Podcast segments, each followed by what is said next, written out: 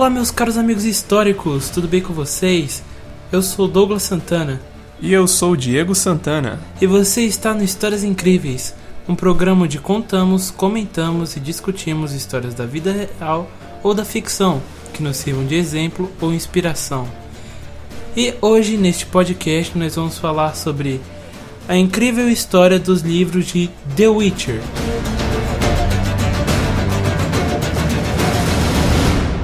The Witcher, com o significado O Bruxo, é uma história de nove livros escrita pelo polonês Andrzej Sapkowski. O primeiro livro foi lançado em 1990 e o último livro foi lançado em 2019. O primeiro, o segundo e o último livro, que é o livro 9, são contos para construir o lore, o mundo de onde se passa todos os livros. E do livro 3 ao 8 passa a história principal, e é o que nós vamos contar neste podcast.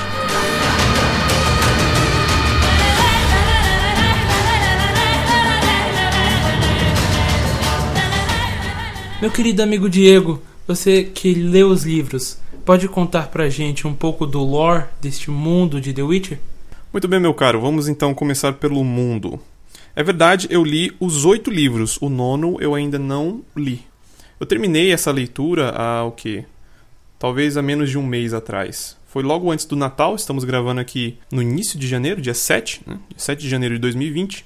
Eu terminei antes do Natal passado. E eu ainda estou na ressaca do final do livro, da história, né? Então eu ainda não adquiri o nono livro.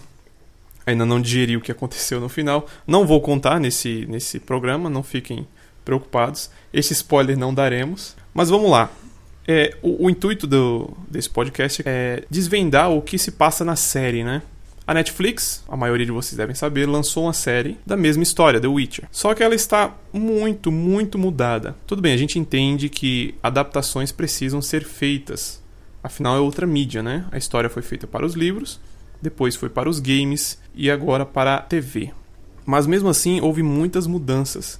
E mudanças que mudam a história completamente meio que desnecessárias. Né? Exatamente. Então, neste programa aqui vamos contar a história baseada nos livros, ou seja, a história original. E como você mesmo pediu, vamos começar pelo lore, o mundo de The Witcher.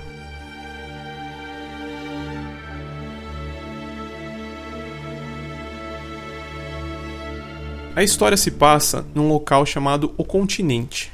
Não tem um nome específico, o autor não se preocupou em dar um nome exato apenas é o continente. E este continente ele era habitado por anões e gnomos. E milhares de anos antes da história principal vieram os elfos. A origem desses elfos eu conto a seguir. Mas eles chegaram neste continente e começaram a povoar o continente. Antes os anões e os gnomos eles viviam de forma esparsa, meio até que nômades nesse continente. Eles não tinham uma grande civilização ali. Por sua vez, os elfos chegaram e tomaram o local. Viviam até que de certa forma em harmonia com os anões e gnomos. Durante estes milênios que os elfos estavam vivendo no continente, eles criaram, claro, eles eram muito mais avançados que os anões e gnomos. Eles criaram cidades, complexos, castelos, fortalezas, templos. Então eles realmente fizeram a sua civilização neste continente. O que de fato muda a história deste continente e dos seus habitantes é um evento chamado Conjunção das Esferas. Foi um cataclisma entre os mundos e as dimensões. Sim, é algo bem mágico pra gente, mas se tratando aqui de uma história de ficção, de fantasia, né? A gente meio que aceita tudo. Nessa conjunção das esferas, neste mundo agora do continente, surgiram os monstros que nós podemos ver nos games e vieram também os humanos.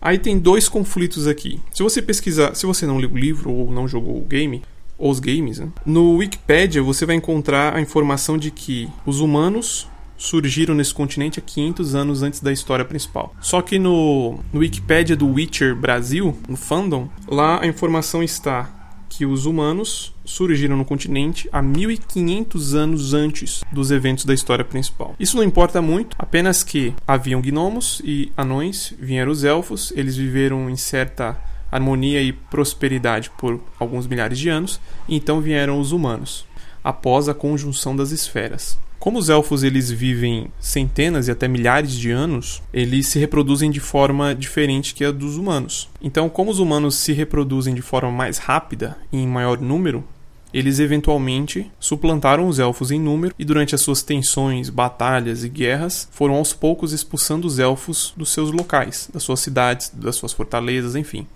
E os elfos, junto com os anões e os gnomos, foram expulsos, mais para as montanhas e mais, e mais para os extremos do continente. Os humanos viraram os donos do continente agora. É exatamente, pela força, né? E com isso se estabeleceu ali muito preconceito por parte dos humanos para com os não humanos.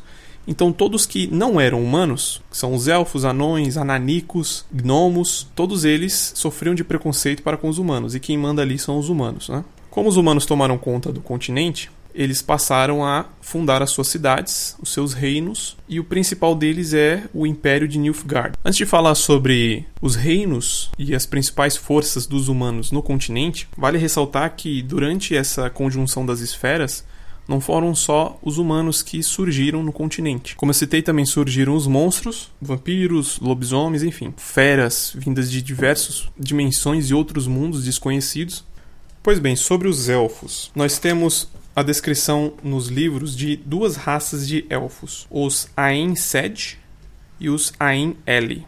Acho que é assim que se pronuncia, né? Os Ain Sed são os que vivem no continente, enquanto os Ain Eli vivem em uma outra dimensão, que eu já vou citar a seguir. Além dos monstros e dos humanos que surgiram na conjunção das esferas, também surgiu algo muito importante, que é a magia ela tem papel fundamental na vida e na relação entre os elfos e os humanos. No decorrer dos séculos, enquanto a guerra entre os humanos e os elfos tomava lugar, a magia era explorada pelos dois lados, tanto por humanos quanto por elfos. Enquanto quem mexia com a magia no mundo dos humanos eram os feiticeiros, no lado dos elfos eram os magos. E estes eram chamados de Aen Saiverne, que eram a elite dos elfos. Estes eram magos com conhecimentos muito vastos. Eles eram realmente muito poderosos, né? Eram os Gandalfs. Mais ou menos isso, só que elfo, né? Com orelhinha pontudinha e tal, enfim.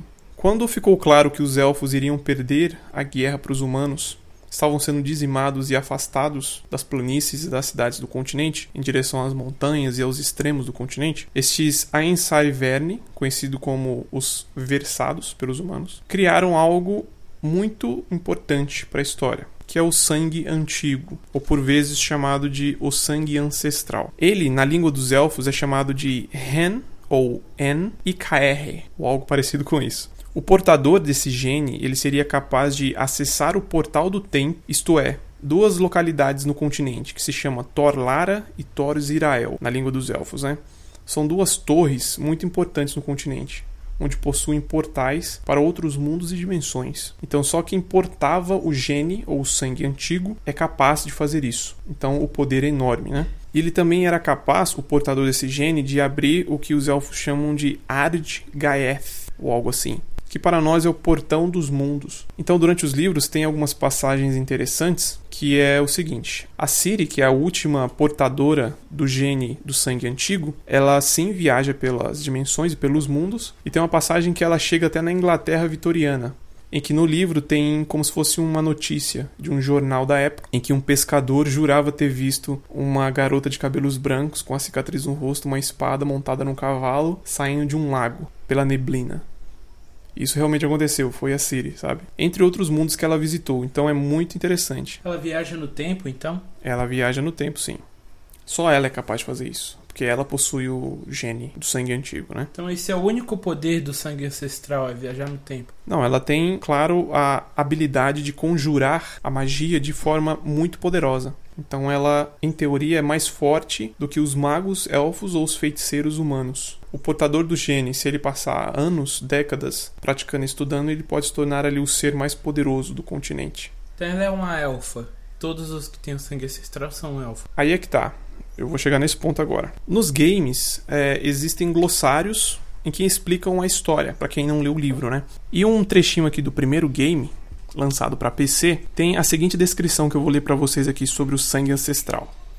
O sangue ancestral, um programa de genética iniciado por magos elfos, conhecido como sábios ou versados, com a finalidade de criar uma criança extraordinariamente talentosa, cujo poder excederia a seu próprio. De acordo com a profecia do adivinho élfico Itlini, o filho do sangue ancestral um dia vai salvar os elfos da aniquilação. No entanto, o último portador de Aen, Ren e Caer, Lara Dorren, ligou-se com um ser humano em vez de um elfo, quebrando assim todos os planos a respeito de sua prole.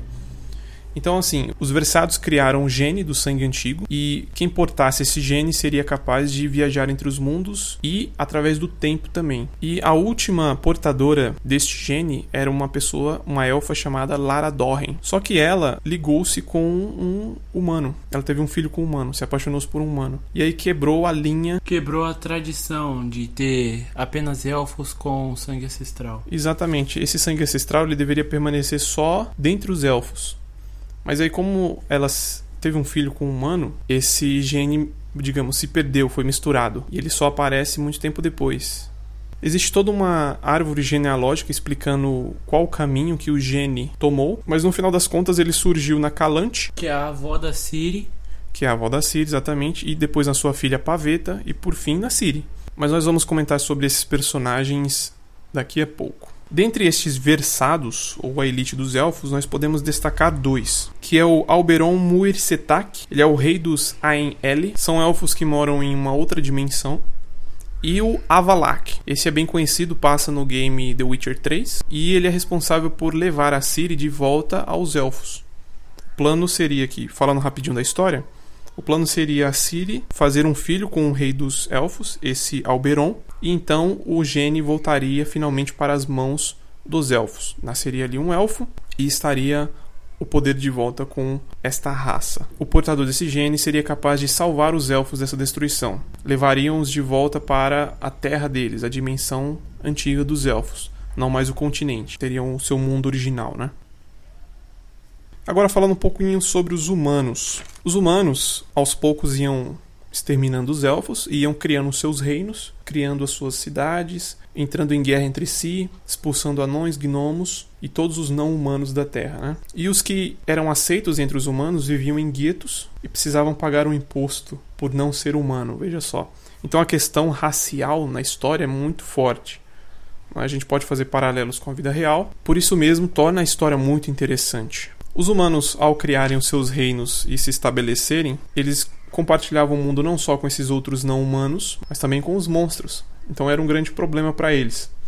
Durante o desenvolvimento dos humanos e a partir da exploração da magia, os feiticeiros, os humanos que mexiam com magia, os feiticeiros, passaram a se envolver com mutagênicos, passaram a estudar e manipular os genes ou mutagênicos e inserir isso em alguns humanos. Com que propósito? Tornar super-humanos, ter poderes, enfim. O resultado disso acabou sendo alguns guerreiros muito, com habilidades muito específicas. Né? Daí vieram os bruxos.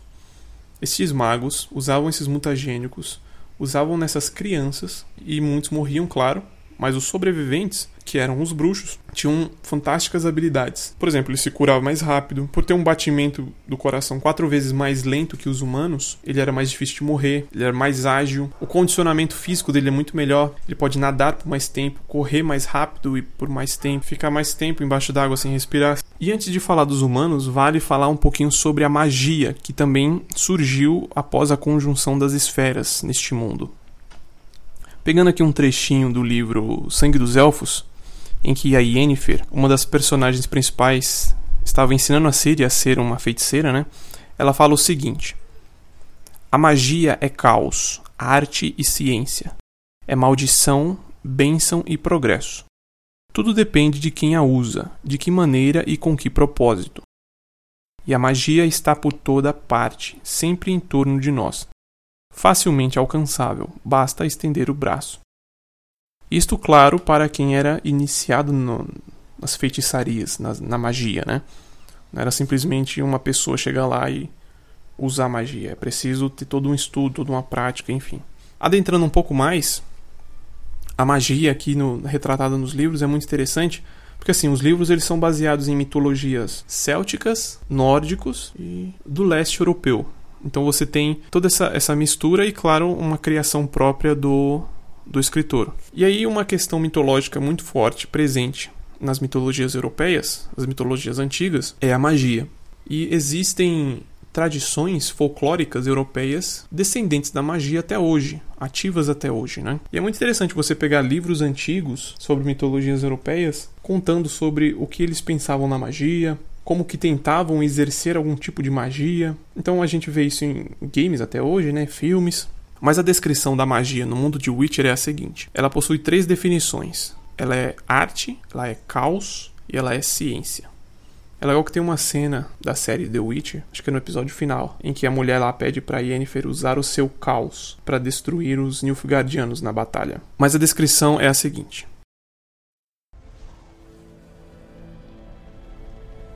Há quem acredita que a magia é um talento dado a um número limitado de escolhidos, e por isso mesmo é considerado uma arte. Uma grande arte, elitista, capaz de criar coisas lindas e extraordinárias, e que sem esse talento o mundo seria mais pobre. O fato de que, após a conjunção das esferas, alguns eleitos descobriram em si talento e magia, de que acharam em si a arte, é a bênção da beleza. É possível considerar magia a personificação do caos, pois ela representa a destruição, vingança, maldição e a perdição do mundo é a chave capaz de abrir a porta proibida, a porta atrás do qual aguardam os inimigos e os poderes do mais puro mal.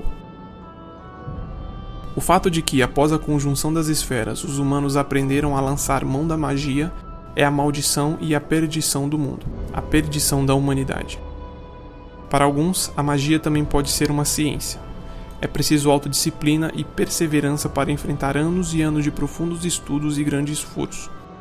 Não basta ter talento para dominá-la e nem nascer com certas aptidões.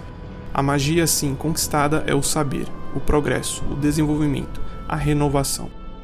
O fato de que, após a conjunção das esferas, foi descoberto que a magia possibilitará no mundo alcançar as estrelas. A magia está em todos os lugares e a energia pode ser extraída das intersecções encontradas no ar, na água, na terra e no fogo.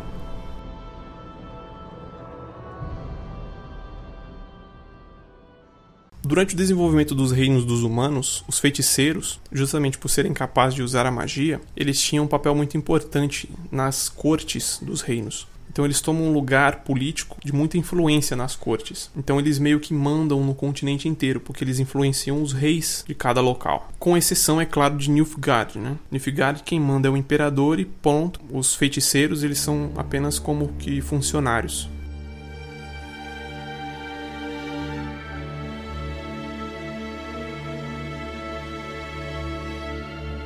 Depois de contar todas, todas essas histórias que não passa nem do começo de todos os livros, com os personagens você pode começar a falar sobre o personagem principal, o Geralt, que eu também sei que alguns livros depois, acho que no 5, 6, né, ele tem uma equipe, a, a Hansa do Geralt, né? Como se diz. Pode falar um pouco sobre ele e eles? Muito bem, o Geralt, ou Geralt de Rivia, ele é um bruxo, ele é o bruxo mais conhecido entre os bruxos, né? Vale ressaltar que os bruxos, eles foram extintos. Tem toda uma história paralela sobre isso que não vem ao caso agora e nem influencia a história principal. Mas existem ali, acho que meia dúzia de bruxos no continente, e o mais famoso dele, e de toda a história dos bruxos, é Geralt. Ou como a gente gosta de chamar, o Geraldo, Geraldão, né? O Geralt o Gerald, foi ligado a Ciri pela lei da surpresa. Já conto mais sobre isso hum, quando falamos sobre a história, sobre o plot. Mas durante os livros, ele está à procura de Ciri. Ela sumiu depois de entrar num portal e ele passa a maior parte da história à procura de Ciri.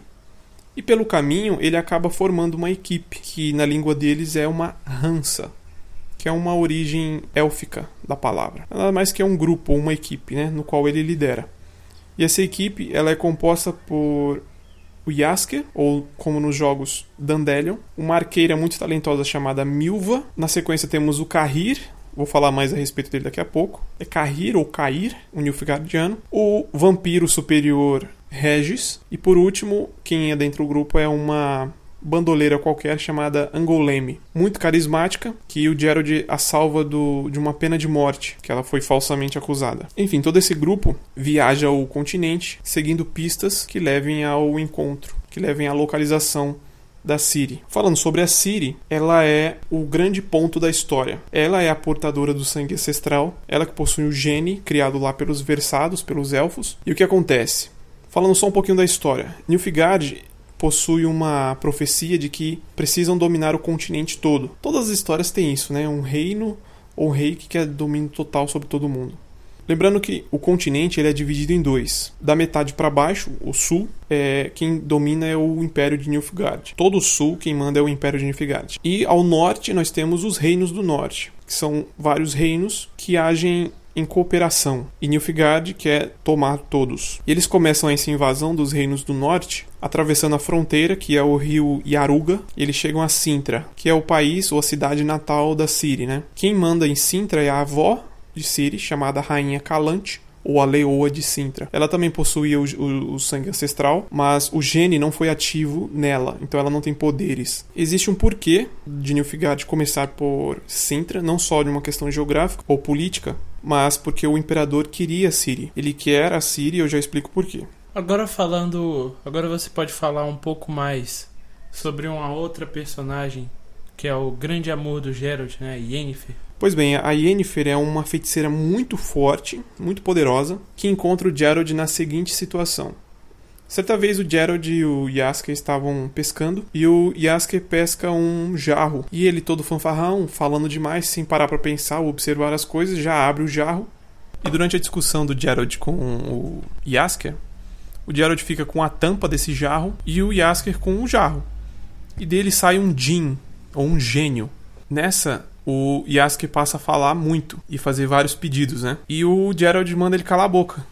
Eu só queria que você calasse a boca um minuto. E nessa ele tem um ataque no fôlego, ele não consegue mais falar, ele se engasga, a garganta começa a inchar. Isso já foi o pedido do Gerald sendo atendido, né? Porque ele ficou com a tampa e na tampa tinha um selo do Jim. Então esse foi o primeiro pedido do, do Gerald. E o Yasuke ele fica ali sem conseguir falar. E o Gerald não entende muito bem na hora. Ele só pensa em salvar o amigo. Então ele pega o Yaska e leva para um posto próximo. Chegando lá nesse meio que posto de atendimento, né? Um meio elfo ajuda-o, dá alguns remédios, fala: "Ó, oh, isso aqui vai dar algumas horas de vida para ele, mas esse feitiço é muito forte, eu não consigo extraí-lo." Você precisa de um feiticeiro. E aí ele indica na cidade vizinha ali que existe um único feiticeiro que poderia ajudar. E nesse caso era Yennefer, né? Avançando, o Gerald pede para ela ajudar e ela decide ajudar. Só que a Yennefer tem outras intenções. Ela pretendia dominar o Jin e absorver o seu poder para ela ficar ainda mais poderosa. Porque no processo da Yennefer se tornar uma feiticeira, ela perdeu a habilidade de ter filhos, né? E esse foi o grande desejo da vida dela, ter filhos. Então ela queria dominar o Jin, absorver seu poder, para então ter a habilidade de poder voltar a ter filhos, ser fértil novamente. E no meio da confusão, claro, ela já estava para morrer, lutando com o Jin, ela não conseguia dominar de jeito nenhum, porque os feiticeiros usam seus poderes, eles usam as suas energias. E isso cansa. E quando cansa, você fica fraco. Até o momento que você para de usar o poder e precisa descansar. E ela já estava nesse estado quando o Gerald apareceu. O Jim estava destruindo a casa e a cidade em volta. E ele faz o, o último desejo. E esse é o título do livro. O último desejo, né? Não só do livro, como do conto. E o desejo do Gerald foi que o seu destino e o destino de Yennefer fossem entrelaçados, em que ela meio que seria prometida para ele para sempre, não importa o que acontecesse ou com quem eles se envolvessem. Sim, durante a interação do Gerald com a Yennefer, eles se apaixonaram de verdade. Né? Apesar do, do, do Geralt ser um bruxo e os mutagênicos que o tornaram bruxo tiraram diversas emoções dele e habilidade de empatia, etc. Mesmo assim, ele ao encontrar Yennefer e nas suas interações ali, nas suas conversas, ele acabou se apaixonando por ela e ela por ele. E ainda por cima tem o poder do Jin agindo sobre os dois, né? Então é uma união muito forte. Ah, você falou aí de um um Yasker, né, que tava junto com o Geralt. Então, esse Yasker, ele é o, o alívio cômico da história. Sim. Ele não é guerreiro nem nada, ele é um bardo. Mas muito importante na história. Ele é um dos melhores bardos do continente. Sim. E ele segue o Geralt não por ser só amigo dele, mas para presenciar a história e fazer as melhores baladas, né, que são as músicas. Exatamente. Dele. E o Geralt, ele acaba tendo muita fama pelo continente por causa das baladas do Yasker, né? Consequentemente, o Yasker também fica muito famoso, por assim dizer, no, no continente. É, a história de todos os personagens principais, elas se tornam lendas, acabam se tornando lendas, porque estão presentes nas baladas mais famosas do Yasker. Então não são apenas personagens, esses protagonistas não são apenas personagens que vivem no mundo, têm as suas influências e morrem. Não são simplesmente pessoas comuns, feiticeiros, bruxos, mas eles acabam virando lendas vivas, né, por todo o continente, justamente pelas baladas do Yasker. Muito bem, tem mais algum personagem que você gostaria de comentar aqui? Não, não em detalhes. Vamos agora para a história.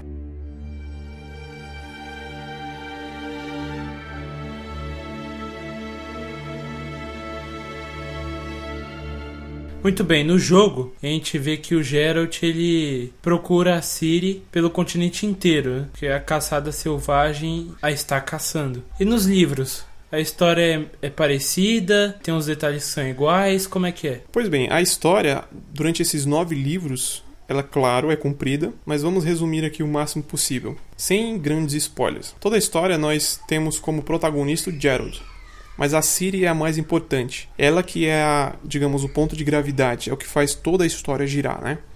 Mas nós acompanhamos a história pelos olhos e pela vida do Gerald. No entanto, é a Ciri que possui o sangue ancestral, ela que possui aquele gene que os elfos criaram, né? Que a elite dos elfos criaram. Então ela é capaz de viajar entre os mundos, entre as dimensões. E claro, ela é caçada pelos feiticeiros humanos e também pelos magos elfos. Os magos a querem para fazer um filho com o rei dos elfos, para que assim o gene volte para as mãos dos elfos e assim eles podem se salvar da destruição e da extinção. E os feiticeiros humanos são liderados por um, o grande vilão da história, que é o Vilgefortz. Este quer a Ciri para extrair o seu gene. É bem macabro, ele quer pegar a Ciri, arrancar o seu útero enquanto ela ainda está viva, implantar uma criança ali e fazer uma criança crescer ali fora do corpo dela, como meio que numa incubadora, e usar este sangue deste ser para ele próprio o Vilgefortz ser o ser mais forte e assim ter os poderes do sangue ancestral para ele. Ele tem alguns feiticeiros ali que o obedecem, entre outros mercenários e, uma, e um grupinho que vive dentro do Império de Nilfgaard. Né? Qual é a relação da Ciri com o Gerald? É muito simples. Certa vez o Gerald ele foi convocado pela rainha Calante, sem muitas explicações. Ele imaginava que seria apenas um contrato, né, para matar monstros, porque é para isso que os bruxos servem. Eles só existem basicamente para isso, para caçar os monstros. Eles são especialistas em caçar os monstros e são pagos por isso. E ele pensou que era mais um, mais um contrato como qualquer outro. Chegando lá, ele foi ele foi convidado para o banquete em Sintra. Ele todo desconfortável, não entendendo muito bem, falou que falaram a ele que ele iria conhecer conhecer a rainha, que ela iria tratar dos negócios com ele durante esse jantar. Então ele estava precisando de dinheiro, meio sem saco, né? Ele foi mesmo assim. O objetivo desse jantar era encontrar um par para a sua filha, Paveta. Nós temos a rainha Calante e ela precisava unir as suas forças com outro reino para assim ficar mais poderosa e se proteger dos Nilfgaardianos, que ela já estava prevendo que eles iriam invadir o seu reino, né? E ela queria casar a sua filha com um rei ou um príncipe de outro reino e assim fazer uma aliança. E a rainha chamou o Gerald para sentar ali próximo dela e agir agir como um guarda-costas, porque ela já previa confusão e queria que o Gerald a protegesse e matasse um pretendente que a rainha odiava, que era o Ouriço, ou Duni. Ele já era um namoradinho da Paveta há algum tempo e a história ela vai um pouco mais fundo que isso. Esse Duni, certa vez, ele salvou o rei de Sintra da morte certa. Ele estava num penhasco lá, machucado, para morrer. E o Dune, como era um cavaleiro errante, né, ele vagava pelas terras sem muito propósito, apenas para viver suas aventuras. Ele encontrou o rei agonizando lá, conseguiu ajudá-lo. E o rei, em troca, ele falou: Ah, eu vou te pagar com a lei da surpresa. Essa lei da surpresa ela é muito importante no reino The Witcher, né? no mundo The Witcher. Essa lei da surpresa ela é muito importante no mundo de The Witcher. O que consiste a lei da surpresa? Significa o seguinte: como os homens sejam guerreiros ou comerciantes, eles ficavam muito tempo fora de casa, a lei da surpresa era assim que este homem, guerreiro ou comerciante, voltasse para casa, a primeira grande surpresa que ele tivesse deveria ser como forma de pagamento. Então, isso poderia ser um filho, isso poderia ser uma fortuna que ele herdou, poderia ser uma nova cabeça de gado que nasceu, enfim, poderia ser diversas coisas. Então imagina, você chegou de viagem depois de semanas ou meses, e claro, existem as boas novas ou as más notícias do, do local. E essa primeira surpresa que você tivesse deveria ser dada como pagamento. E o rei de Sintra, ele invocou essa lei e o Dune aceitou, tudo bem. Quando o rei chegou em Sintra, são e salvo, nas mãos de Dune, ele descobriu que a Calante estava grávida da paveta. Este então seria o pagamento para Dune, a mão da filha, né? 15 anos se passaram e a Calante está tentando encontrar um pretendente adequado para suas alianças políticas. Então ela já sabia do Dune, já sabia dessa promessa e ela queria eliminar isso aí, porque como monarca, como rainha, ela se colocava acima da lei, da surpresa, né? Apenas uma tradição, um folclore do povo, era o que ela chamava. Só que essas leis, elas têm ligação com o destino e para todos os seres humanos do continente, o destino é quase que uma divindade. Ele precisa ser respeitado e ele vai acontecer, não importa o que você faça. O destino será cumprido, né? Então depois de uma discussão, o Dune aparece, clama pela mão da paveta. Ele já estava numa relação escondida com a paveta há algum tempo e a Calante pede pro Gerald matá-lo. Só que os outros, só que os outros pretendentes ali do jantar, eles ficam ofendidos com isso, né? Quem é esse cara que vem aqui? E começam a brigar, discutir, até que um deles chama o Dune para um duelo. Antes desse duelo, o Dune acaba revelando a sua verdadeira forma. Ele tem uma cabeça de ouriço, por isso que o nome dele nas histórias você pode pesquisar como Dune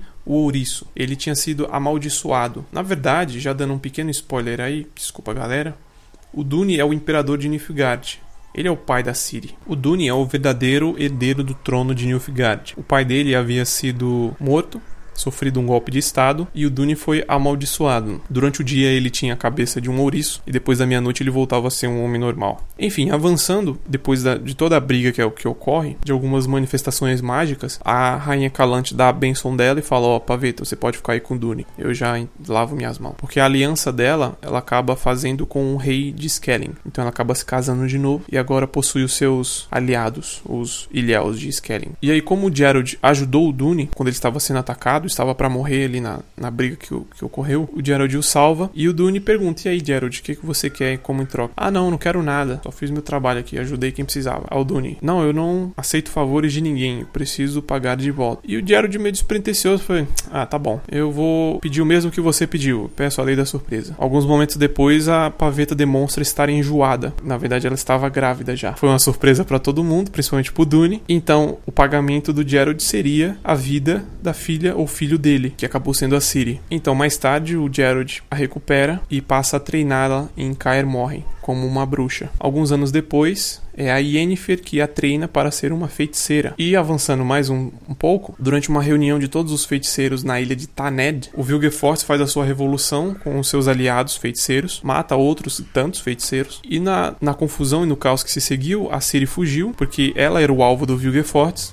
na sua fuga, ela acaba entrando na, na torre próxima ali do templo, que era Thor Zirael ou Thor Lara, um dos dois, eu não, lembro agora. E o portal se abre para ela, abre automaticamente. Né? Toda a magia do local reconhece o sangue ancestral chegando, então o portal se abre. Ela entra e acaba saindo do outro lado, mas como ela não sabe usar o portal ou se concentrar para descobrir um local onde ela quer, um destino, ela acaba caindo, ela só quer fugir e ela acaba caindo no, no deserto. E aí então o Vilgefortz briga com o Gerald, o espancam, né? Quebra braço, perna e a espada, tudo. Ele semi-morto ali é recuperado e ajudado pela, pela atriz. Ela o leva para a floresta de Brocklon e lá ele é curado, né? E de lá ele parte em busca da Ciri. E essa é a história do, do, do livro. Falando do Carrir, ele é muito importante. Ele faz parte da inteligência de Nilfgaard. Não tem nada a ver com o que é apresentado na série. Na série o ator parece até elfo, né? Mas não, o Carrir é um humano normal. Ele nem nasceu em, na cidade principal de Nilfgaard. Ele é de uma província. Então, digamos, ele não é um Nilfgaardiano original. Ele primeiro havia sido enviado para Sintra, não para guerrear ou para li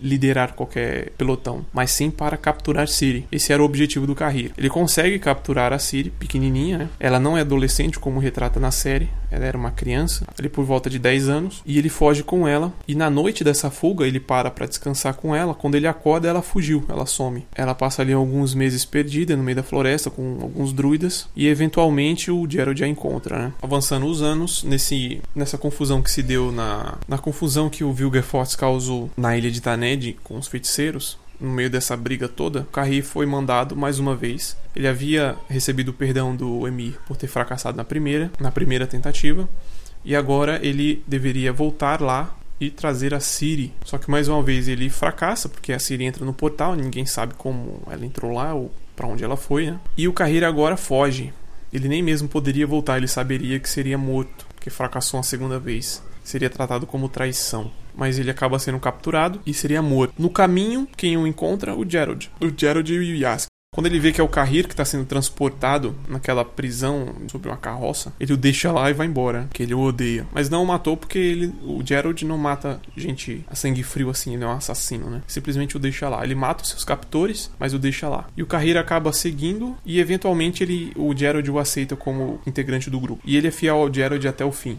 Como a Ciri desaparece, de repente todo mundo está à sua procura. Né? Tanto o Império de Nilfgaard, o Emir, o Imperador, manda toda a sua inteligência serviço de inteligência atrás da Siri. Os reinos do norte também a querem, porque acreditam que ela é fundamental numa questão política, porque quem tem a descendente do trono de, de Sintra teria um controle sobre a porta de entrada dos Nilfgaardianos para os reinos, do, os reinos do norte. Então os reinos do norte queriam a Siri para colocar ali de volta no trono de Sintra e fechar a entrada dos Nilfgaardianos para o norte, né? Que era por onde o imperador planejava invadir todos os reinos. Os magos a querem para descobrir o seu poder, usar o seu poder e Vilgefortz principalmente. E Gerald porque ele considera Ciri sua filha, quer levá-la de volta para Caemorre, a segurança dos, dos bruxos. E claro, a Yennefer participa disso. Né? Puxando esse traço de paternidade aí do Gerald, que você falou, a Yennefer, como sendo o par amoroso do Gerald, ela também cuida bastante da Ciri e a partir do momento em que ela começa a cuidar, ela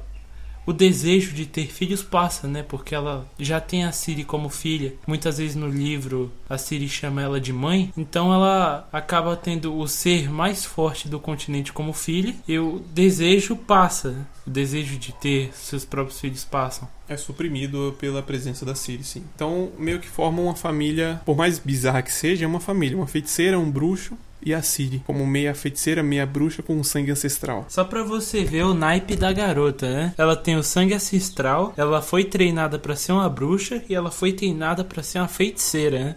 Então, realmente é o ser mais forte do continente todo. Apesar ainda de, na história, ela ser só uma adolescente, né? Começa como criança, aos 10, e durante a história, a história termina, ela tem por volta de 16 anos. É legal, eu não vou contar o fim, que fim levou os personagens, quem morre quem não morre. Eu vou deixar para que você leia e descubra, porque vale super a pena. Toda a saga de The Witcher, a saga do bruxo, ela vale super a pena ser lida. São livros de, livros de leitura fácil, não são livros grandes como Game of Thrones, são livros pequenos, por volta de suas 300 páginas, 400 páginas, algo assim, cada livro. São livros baratos, é uma história super fantástica, incrível de lições de paternidade, maturidade, aventura, todas as descrições do mundo, das personalidades, das roupas. Você tem as questões de preconceito, você tem as questões raciais, né? Você tem as questões de necessidade do, do, desse, dos, dos, povos. A história ela é, se passa no século 13, né? Então é tudo na base do cavalo e da espada e do ferro, do machado. E claro, se você não leu os livros, vale a pena muito jogar o game The Witcher 3 a série ela é muito superficial nessas questões. Tudo bem que ela é uma série escrita para ter outras temporadas, né? Temos até o momento apenas a primeira, mas ela foi de tal forma mal construída que você passa a pensar, pô, quem vai ser o vilão ali? Como que eles vão assimilar este personagem com aquele outro personagem? É muito superficial novamente, não é nada se compara com o que você vai encontrar nos livros, não é? Muitos dizem que os livros são melhores do que os filmes em Harry Potter, por exemplo. Não é meu gosto, respeito quem gosta, mas enfim. Ou que Senhor dos Anéis foi muito bem representado nos filmes. Também não li este conjunto. Mas a gente sabe que os livros são sempre melhores que games ou filmes ou séries. Como eu disse logo no começo, tudo bem que são mídias diferentes, mas pode ser melhor trabalhada, né? Por exemplo, Harry Potter foi um sucesso no cinema e na história, nos livros também. Ele foi bem adaptado. Nos livros você pode ter mais detalhes, você pode ter um aprofundamento maior, mas ele foi bem adaptado, assim como o Senhor dos Anéis. E agora nós temos também a série The Last Kingdom sobre os ingleses, os saxões, né, e os vikings. Ela é uma história baseada nas crônicas saxônicas do escritor Bernard Cornwell. São 11 livros até o momento. Este eu acho que eu não vou ler, é muito longo. Também não assisti a série, mas você tem outra adaptação que deve ser bem sucedida também. Né? Então vale super a pena ler os livros e jogar o game. Seja um ou dois, mas principalmente o 3, o terceiro game da franquia. E é isso, gente. Este é o fim do, do nosso episódio de podcast desta semana. Eu espero que vocês tenham gostado de escutar. The Witcher tem muito mais do que o meu irmão abordou aqui. Além da série, do jogo, os livros, cada livro tem mais um milhão de coisas a se ler, a se imaginar. Como ele disse, vale muito a pena. Os jogos também, a série nem tanto. Mas é isso. Semana que vem nós voltamos e até a próxima. when a humble bard graced a ride along with Geralt of Rivia. Along came this song. From when the White Wolf fought a silver-tongued devil, his army of elves at his hooves did they revel. They came after me with masterful deceit, broke down my lute and they kicked in my teeth, while the devil's horns minced our tender meat, and so cried the witcher, he can't be bleed. Toss a coin to your witcher, O Valley of Plenty, O Valley of Plenty, oh. Toss a coin to your witcher, O Valley of Plenty.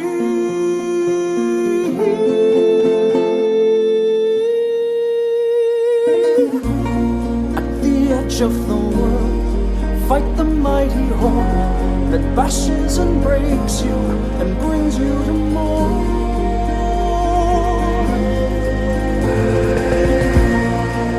Thrust every elf far back on the shelf, high up on the mountain from whence it came. Ah, he wiped out your past, got kicked in his chest. He's a friend of humanity, so give him the rest.